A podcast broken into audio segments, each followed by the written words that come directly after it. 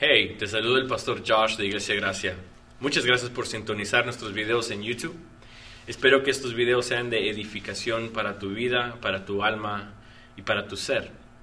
Y o si estos videos son de edificación a ti y deseas ser parte de esta iglesia donde quiera que tú estés, te puedes unir con nosotros primero más que nada en oración. Únete en oración, ora por nosotros que el Señor siga usando este ministerio para edificar tu vida y la vida de los demás. Y segundo, también puedes ayudarnos cooperando, dando ofrendas o lo que tú sientas en el corazón. Y esto lo puedes hacer eh, escaneando el código que está en tu pantalla ahorita. Y, este, y ya, espero que sea este mensaje que vas a punto de ver, que sea de bendición para tu vida, para tu alma. Y o si sí también, por favor, ayúdanos y compártelo a los demás. Ya este, hemos visto los primeros 13, 14 ah, versículos perdón, del capítulo número 1. Y este, la semana pasada hablamos de la iglesia de Éfeso, de que Pablo estando en Roma le escribe una carta a los efesios. Y esta carta es una carta de qué? De bendición, de alabanza, ¿verdad? ¿Se recuerdan? La semana pasada hablamos de que Pablo escribe y comienza expresándose con esta carta con un corazón agradecido. Les está dando un ejemplo a la iglesia de Éfeso de las grandezas que Dios ha hecho para su iglesia, ¿verdad? Hablamos de que Pablo comienza diciendo, bendigo el nombre del Señor Jesucristo Estoy bendiciendo el nombre del Señor Jesucristo por lo que Él ha hecho para nosotros. O sea, bendigo al Señor porque ya me bendijo. Y primero establecimos de que la alabanza que sale de nuestra boca debe ser una alabanza en qué? En conciencia de lo que el Señor ya ha hecho para, por nosotros. La religión nos habla, hey, bendice el nombre del Señor, alaba al Señor, trabaja para el Señor para que el Señor te bendiga, ¿verdad? Es como que si estamos haciendo nosotros, debemos de hacer para recibir. Pero Pablo estableció el principio de no, yo te alabo, yo te bendigo, yo estoy contento, estoy alegre porque ya me has bendecido, ¿verdad? So establecimos de que Pablo comienza la carta con una, una, una ofrenda de gratitud, una alabanza. Y esta alabanza fue por qué? Por la Trinidad, por la obra trinitaria, que fue, fue que es elegido de parte de Dios, fue redimido de parte del Hijo y fue sellado por parte del Espíritu Santo. Fue lo que estableció Pablo. Luego dijimos de que Pablo expresó todas las bendiciones espirituales por la cual Dios ya nos ha bendecido. ¿Verdad? Y no voy a mencionarlas todas porque pues eso fue lo que hablamos la semana pasada. Pero ahora me quiero enfocar de que Pablo, después de ser una alabanza genuina de agradecimiento a Dios, torna ahora su alabanza en algo más distinto y eso es lo que vamos a ver el día de hoy. Vamos a Efesios, su capítulo 1 y vamos a ir del versículo 15 al 23. Hoy vamos a terminar el capítulo número 1. So vamos a Efesios 1, 15 al 23. Dice, por esta causa, por esta causa, yo, habiendo oído de vuestra fe en el Señor Jesús y de vuestro amor para con todos los santos, no ceso de dar gracias por vosotros, haciendo memoria de vosotros en mis oraciones, para que el Dios de nuestro Señor Jesucristo, el Padre de Gloria, os dé espíritu de sabiduría y de revelación en el conocimiento de Él, alumbrando los ojos de vuestro entendimiento, para que sepáis cuál es la esperanza a que Él os ha llamado y cuáles las riquezas de gloria de su herencia en los santos y cuál la supereminente grandeza de su poder para con nosotros los, que creemos según la operación del Padre de su poder de su fuerza, perdón la cual operó en Cristo, resucitándolo de los muertos y sentándolo a, la, a su diestra en los lugares celestiales, sobre todo principado y autoridad y poder y señorío y sobre todo hombre que se nombra, no solo en este siglo, sino también en el venidero. Y sometió todas las cosas debajo de sus pies y los dio por cabeza sobre todas las cosas a la iglesia, la cual en su cuerpo la plenitud de aquel que todo lo llena en todo. El día de hoy vamos a hablar bajo el tema una iglesia triunfante. Una iglesia triunfante. Bien.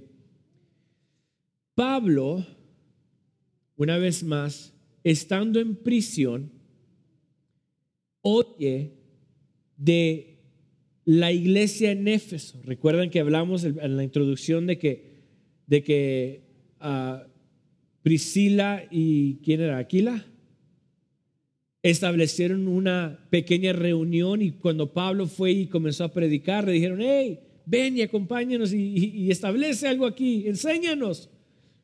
Y Pablo comenzó a enseñar y estableció la primera iglesia en Éfeso. Después fue capturado Pablo y en prisión, claro, como todo un buen pastor quiere saber de sus ovejas. Entonces, cuando él comienza a escribir, escribe el agradecimiento, pero ahora en estos versículos de lo que, de lo que era una adoración y una alabanza genuina a Dios, se torna en una oración. En una oración. Y aquí está la cosa. Pablo quiere establecer una oración para que la iglesia de Éfeso que está leyendo la carta sea una iglesia triunfante. Triunfante. En, sus notas, si lo ven en la parte de atrás, dice, ¿cómo es que una iglesia puede ser triunfante? ¿Cuál es la respuesta? ¿Cómo? En la manera que ora. En otras palabras, para que una iglesia pueda ser una iglesia triunfante, que triunfe, debe de saber la manera en que ora. ¿Cómo es que debemos de orar? ¿Cómo es de que debemos de pedir para nuestras vidas o para la vida de los demás? Y eso es exactamente lo que Pablo nos va a enseñar en esta mañana. Vamos a los primeros versículos. Vamos a Efesios 15 ah, y 16. Dice, por esta causa yo, habiendo oído de vuestra fe en el Señor Jesucristo y de vuestro amor para con todos los santos, no ceso de dar gracias por vosotros, haciendo memoria de vosotros en nuestras oraciones. Lo primero que Pablo establece aquí y lo que Pablo quiere que la iglesia entienda es de que el principio de cada oración debe de ser una oración basada en agradecimiento. So, en sus notas dice, ¿de qué manera ora Pablo por la iglesia? Dando gracias por la obra de Cristo en la iglesia. Dando gracias por la obra de Cristo en la iglesia. Pablo da, bendice el nombre del Señor. Pero ahora dice, ah, doy gracias al Señor porque he oído por vuestra fe en el Señor y por el amor hacia los demás. ¿Qué implica esto? Implica que la iglesia de Éfeso era una iglesia rica en estas dos cosas, en fe y en amor. La iglesia de Éfeso, cuando oyeron el Evangelio, cuando comenzaron a creer en el Evangelio, lo que ellos tenían más era fe en el Señor, pero también tenían amor hacia el prójimo. En otras palabras, ellos sabiendo que existía un Dios, porque recuerden, tenemos que hacer memoria, Éfeso era una, era una ciudad idólatra. Le servían a una diosa, la diosa Artemis, Artemis, Diana, digamos Diana, pues es la misma, solo que de griego a Roma es la misma. Diana, la diosa Diana era la diosa de la fertilidad, y entonces eh, tenía un gran templo, esta Diana tenía un gran templo hermoso. Y entonces la gente de Éfeso era idólatra, le servía más a ella. Los gentiles eran idólatras. Pero ahora cuando recibieron el mensaje dijeron, wow, hay un Dios que es Dios y Dios verdadero. So, la fe de ellos era algo que ellos eran ricos en eso. Tenían una fe increíble en Dios, pero también tenían amor hacia el prójimo. Y eso yo creo que es bien importante en la iglesia. Es importante. Importante tener fe en lo que realmente creemos, pero también amor hacia el prójimo. Hechos nos relata de la primera iglesia que se estableció y de sus acciones. ¿Qué era lo que hacía la iglesia de Hechos? Dice la Biblia en Hechos que, que la iglesia cuando oía del mensaje vendían todas sus pertenencias, se unían a un campamento que era específicamente de cristianos y de lo que ellos vendían y ganaban, lo compartían con los demás que eran necesitados. Se despojaban de lo suyo para dárselo a otros. Se disponían, en qué puedo servir, en qué te puedo ayudar. Esto es amor hacia el prójimo. Ver la necesidad del otro estar atento a lo que necesita. Si necesitas un oído, si necesitas un, shoulder, si necesitas alimentos. por, eso es que Jesús dijo, hey, si tu prójimo, tú lo ves hambriento, dale de comer. Si lo ves desnudo, dale ropa. Porque esto es amor al prójimo. Y esto es exactamente lo que la iglesia de Éfeso tenía. Era rica en amor hacia el prójimo, pero fe y también fe. Y por eso es que Pablo dice, ah, yo doy gracias a Dios por la manera que ustedes son, lo que Dios ha hecho en ustedes. So Pablo establece de que en la oración del creyente debemos de dar gracias por nuestras, nuestros prójimos y la obra que Dios ha hecho en ellos. Esto, o sea, la oración cuando vamos a orar es una oración que vamos a hacer dando gracias a Dios, pero vamos a dar gracias a Dios no solamente por lo que Dios ha hecho en nosotros, pero por lo que Dios ha hecho en la vida de mis hermanos. La oración, una iglesia que triunfa, es aquella iglesia que ora y da gracias a Dios por nuestro prójimo y la obra que Dios ha hecho en su iglesia. O sea, en otras palabras, ¿cuándo es que nosotros celebramos las victorias de nuestros hermanos? Nunca. Nunca celebramos las victorias de nuestros hermanos. Siempre estamos tan enfocados en nosotros, en nuestras necesidades. Estamos enfocados en lo que yo necesito, estamos enfocados en lo que yo quiero. Mas sin embargo, Pablo en su oración dice, hey, yo doy gracias a Dios por lo que Dios ha hecho en ustedes. Pablo establece de que una iglesia que triunfa, una iglesia que ora, da gracias por lo que Dios ha hecho en la vida de nuestro prójimo. Entonces, debemos de dar gracias a Dios por lo que Él hizo en la vida de nuestro prójimo. Debemos de dar gracias. La oración no se trata de nosotros, Señor, dame, dame, dame, dame, dame, dame, dame. Sino que se trata de, Señor, mira, mi prójimo, te doy gracias porque lo has bendecido. Gracias porque tú le has iluminado. Gracias porque, porque tú le has dado un buen trabajo. Gracias porque tiene una buena familia. Gracias porque sus hijos se han portado bien. ¿Cuándo es que celebramos nosotros en oración el triunfo de nuestro prójimo? Nunca. Nos ponemos celosos. Nos ponemos ahí como que, ay, ay, ay, sí, hoy sí se quiere mucho porque tiene una nueva troca. No, gracias Señor porque has bendecido a mi hermano con una buena troca. ¿Verdad? Y es lo que es Pablo.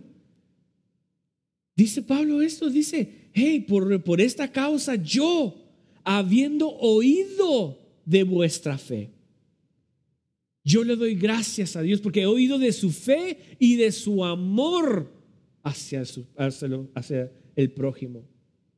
Miren lo que dice Primera de Tesalonicenses 2.13. Primera de Tesalonicenses 2.13 dice, por lo cual también nosotros, sin cesar damos gracias a Dios de que cuando recibiste la palabra de Dios que oíste de nosotros, la recibiste no como palabra de hombres, sino según en verdad la palabra de Dios, la cual actúa en vosotros los creyentes. ¿Qué es lo que está diciendo Pablo? Yo doy gracias a Dios porque cuando ustedes oyeron el Evangelio, la recibieron. ¿Qué hace él? Da gracias a Dios. Gracias a Dios que recibiste bendición de Dios. Y te celebro. Esa es una iglesia triunfante, una iglesia que ora y cuando ora, esta oración da gracias por su prójimo. Por lo que Dios ha hecho en la vida de la iglesia. Lo segundo que ahora Pablo establece también en su oración es de que Pablo desea que la iglesia tenga revelación. So Pablo ora de manera por una revelación. Una revelación. Y aquí es donde yo creo que todos necesitamos poner mucha atención. Es el versículo 17. Para que el Dios de nuestro Señor Jesucristo, el Padre de Gloria, os dé espíritu de sabiduría y de revelación en el conocimiento de Él alumbrando los ojos de vuestro entendimiento para que sepáis cuál es la esperanza a que Él os ha llamado y cuáles las riquezas de la gloria de su herencia en los santos y cuál la supereminente grandeza de su poder para con nosotros los que creemos según la operación del poder de su fuerza. ¿Qué está diciendo Pablo? Yo oro y doy gracias a Dios porque oí de que tienen fe en Dios y tienen amor a su prójimo, pero también yo estoy orando para que el Señor les dé entendimiento de su identidad. Que Dios les dé a ustedes un entendimiento de lo que realmente Dios los ha llamado a hacer. Por eso, por eso es que Pablo, vimos los primeros 13 versículos que dice, hey, yo alabo al Señor, lo grandezco. ¿Por qué? Porque nos ha bendecido con toda bendición espiritual, nos adoptó, nos, dio, nos, hizo santos, nos dio herencia, nos selló y comienza a nombrar un montón de lista, de una lista y una lista. Y Pablo comienza a decir teología a la iglesia. Y ahora en su oración dice, ¿saben qué? Yo doy gracias a Dios que ustedes recibieron bien la palabra del Señor, pero lo que yo acabo de mencionar, yo deseo en el Señor que ustedes tengan revelación de lo que todo eso implica en sus vidas. O sea, no es suficiente conocerlo en papel. Es una cosa distinta de que yo venga a la iglesia y que yo oiga, oh, yo soy santo, oh, eres redimido, oh eres perdonado, oh eres sellado. Solamente oírlo, pero no realmente entenderlo.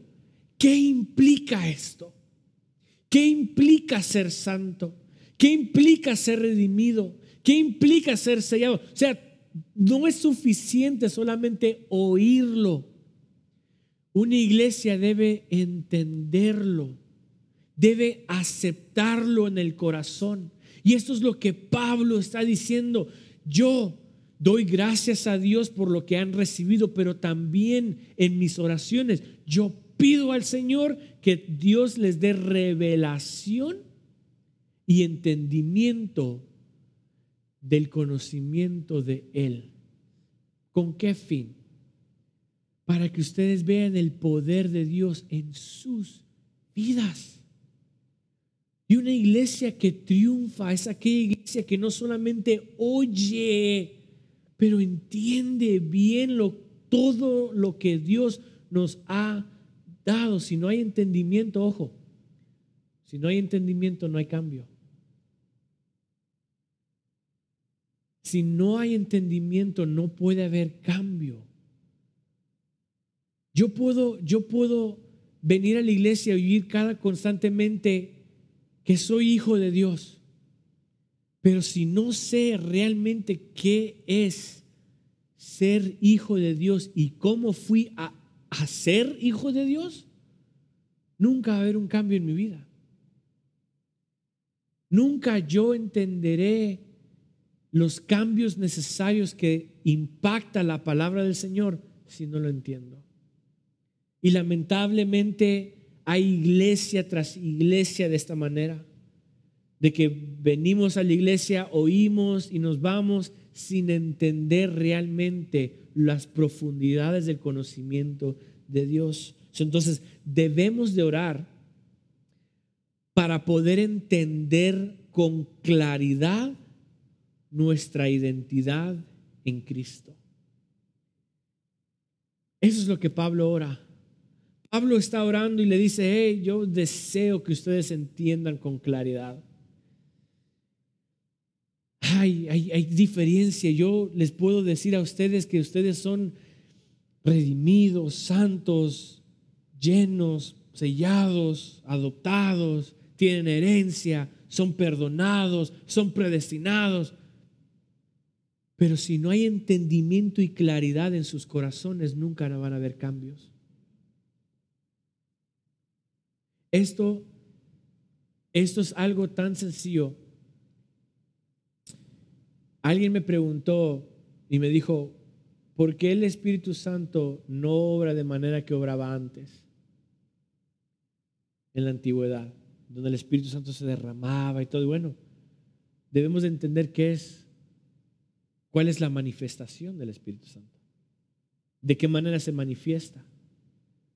Yo para qué quiero una iglesia que el Espíritu Santo esté fluyendo, digamos, de manera fuerte y que la gente esté hablando en lenguas y que haya mucho movimiento y mucho caos y, y la gente y la alabanza, ta, ta, ta, ta, pero no hayan cambios. ¿De qué me sirve eso? La manifestación verdadera de el Espíritu Santo es cuando oímos la palabra del Señor y la entendemos porque el Espíritu Santo nos dio entendimiento y hay cambios y damos fruto. Esa es la verdadera manifestación del Espíritu Santo. Ahora, no me malinterprete, no estoy diciendo que hablar en lenguas es malo ni nada de eso. Pero no encuentro yo sentido de que una iglesia todos hablen en lenguas y no haya cambios en la iglesia. La manifestación verdadera del Espíritu Santo es cuando oímos el Evangelio y realmente lo entendemos. Y decimos, wow, esta es una dulzura y hay cambio y transformación en nuestro espíritu, eso es una manifestación del Espíritu Santo. Es una iglesia que triunfa, es una iglesia aquella que, que da agradecimiento y que le pide al Señor por una revelación. Y lo tercero es tener esperanza en el Evangelio. Tener esperanza en el Evangelio.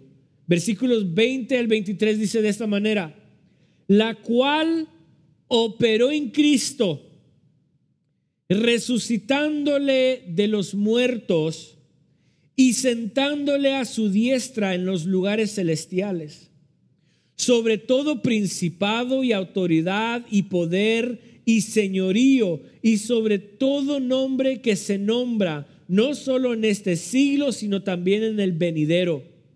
Y sometió todas las cosas bajo, bajo sus pies y lo dio por cabeza sobre todas las cosas a la iglesia, la cual es el cuerpo, la plenitud de aquel que todo lo llena en todo. Esa es la esperanza. Esto es lo que a nosotros nos mantiene sentarnos firme en el Evangelio.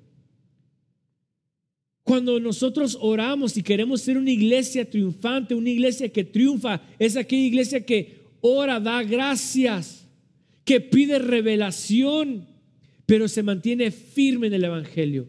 ¿Saben por qué? Porque vivimos en una cultura donde ya el cristianismo ya está perdiendo sentido. Donde el, cristianismo, todos son cristianos, pero todos tienen una diferente opinión y una diferente vista de lo que sucedió. Y Pablo está diciendo, ¿saben qué? Yo no solamente pido que ustedes tengan revelación de parte del Señor, y esta revelación es en base de la esperanza del Evangelio que Cristo murió pero resucitó.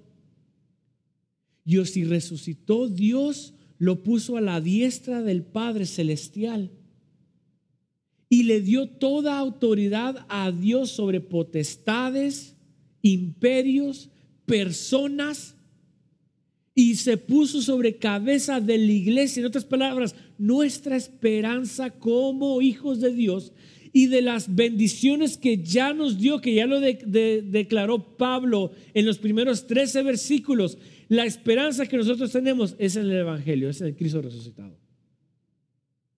Esa es nuestra esperanza. Nos debemos de mantener firme en la esperanza del Evangelio, que si Dios resucitó entre los muertos, va a cumplir exactamente todo lo que Él ha dicho. En otras palabras, cuando estemos pasando por momentos difíciles, cuando estemos pasando por momentos abrumados, momentos cuando estemos pasando por la marea más grande, aun cuando nuestro prójimo esté pasando por momentos difíciles, nosotros debemos de esperanzarnos en el Evangelio. Pero ojo, ¿cómo vamos a esperanzarnos en el Evangelio si no lo entendemos? ¿Cómo vamos a encontrar firmeza y fuerza en el Evangelio si no entendemos el Evangelio? O sea, ¿cuál es, cuál es la esperanza de la iglesia? Ser como Él. Ser como Él.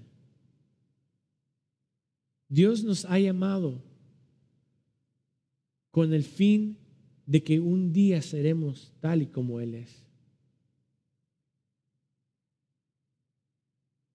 Esa es la esperanza, el Evangelio, que si Dios resucitó entre los muertos, nos va a resucitar a nosotros también. Que si Dios sentó a Jesucristo a la diestra en lugares celestiales al, Hijo, también lo hará con nosotros. Por eso es que digo, cuando estamos pasando por momentos difíciles en la vida, de ahí debemos de agarrar nuestra esperanza en el Evangelio. De mantenernos firme en el Evangelio. De que la esperanza es de que este mundo va a acabar. Este mundo es temporal. Por eso es que Pablo nos llama peregrinos. A Pedro también nos llama peregrinos. Nos somos, somos extranjeros. A mí me gusta una versión en inglés que dice que nosotros somos aliens. Me gusta mucho, porque un alien no es de este planeta, ¿verdad? Supuestamente. Bueno, nosotros no somos de este mundo. Tendremos la heredad de este mundo. Esa es nuestra heredad. Pero temporalmente ahorita, todo sufrimiento, todo lo que pasamos, no nos podemos desesperar ni voltear atrás si estamos bien anclados en la esperanza del Evangelio, de que un día todo esto va a pasar, va a terminar, y al terminar entonces seremos como Él, caminaremos con Él, seremos libres completamente de un cuerpo que malo. So debemos de orar para que la iglesia se mantenga firme en el Evangelio. Hebreos 10, 23, ya con eso cierro. Hebreos 10, 23. Dice, mantengámonos firmes sin fluctuar. La profesión de nuestra esperanza, porque fiel es Él que lo prometió. Manténganse firme, dice otra versión sin desmayar. La profesión de nuestra esperanza, porque fiel es aquel que lo prometió. Esa es nuestra esperanza. So, todo el capítulo 1 de Efesios se trata de una cosa, del triunfo de la iglesia. Del triunfo de la iglesia. Pablo en sus primeros 13 versículos describe las bendiciones que la iglesia ya tiene. No por nuestras obras, no por nuestros méritos, no porque soy merecedor, pero lo hizo porque estamos en Cristo. Y luego Pablo en el versículo 15 al 23 dice, por eso es que yo oro porque yo doy gracias a Dios que ustedes recibieron bien el Evangelio, pero yo también oro para que ustedes reciban revelación de que todo lo que yo he mencionado, Dios se los dé entendimiento para que lo puedan vivir. Lo puedan aceptar, vivir, compartir y estar plenos y satisfechos y firmes de que por medio del Evangelio las bendiciones que yo acabo de nombrar ya son suyas. Qué hermoso el capítulo 1. Porque una iglesia que triunfa da gracias por haber recibido la palabra de Dios. Pero pide en oración, Señor, ábreme los ojos del entendimiento. Permíteme verla con claridad las cosas que están en tu palabra. Y ayúdame a mantenerme firme de que por tu resurrección, por tu vida, todas las bendiciones que me has dado ya son reales para mí. Sabiendo esto, una iglesia triunfa. Una iglesia nunca está en derrota. Una iglesia nunca está, Señor, dame, Señor, te pido que tú me des. No, no, ya tengo. Espíritu Santo, muévete. No, ya se está moviendo. ¿En qué manera? en cada minuto que somos recordados, la palabra de Dios se está manifestando. La iglesia tiene autoridad, la iglesia tiene vida, la iglesia tiene poder, la iglesia es sellada. ¿Por qué? Por Cristo. Y Pablo termina el capítulo 1 en una oración diciendo, Señor, estas son las tres cosas que te pido. Te doy gracias, te pido por revelación y te pido que me ayudes a mantenerme firme en el Evangelio. Sin estas tres cosas, ojo, sin estas tres cosas, nunca vamos a triunfar en la vida. Nunca. Nos sentiremos vacíos, sentiremos que no somos nada, no tendremos identidad mas, sin embargo, pidiéndole al Señor entendimiento y manteniéndonos firmes en el Evangelio, podemos aceptar todo lo que Pablo nos dijo en sus primeros 13 versículos. Ahora, quiero que ustedes salgan de aquí creyendo, creyendo que usted como iglesia ya triunfó. Dice Jesús, en el mundo tendréis aflicción. ¿Qué aflicciones son las que tenemos? Uf, montón. Nuestros hijos, la carrera, los chismes que se levantan contra uno, nuestro prójimo que no quiere aceptar al Señor. Se burlan de nosotros por ser creyentes.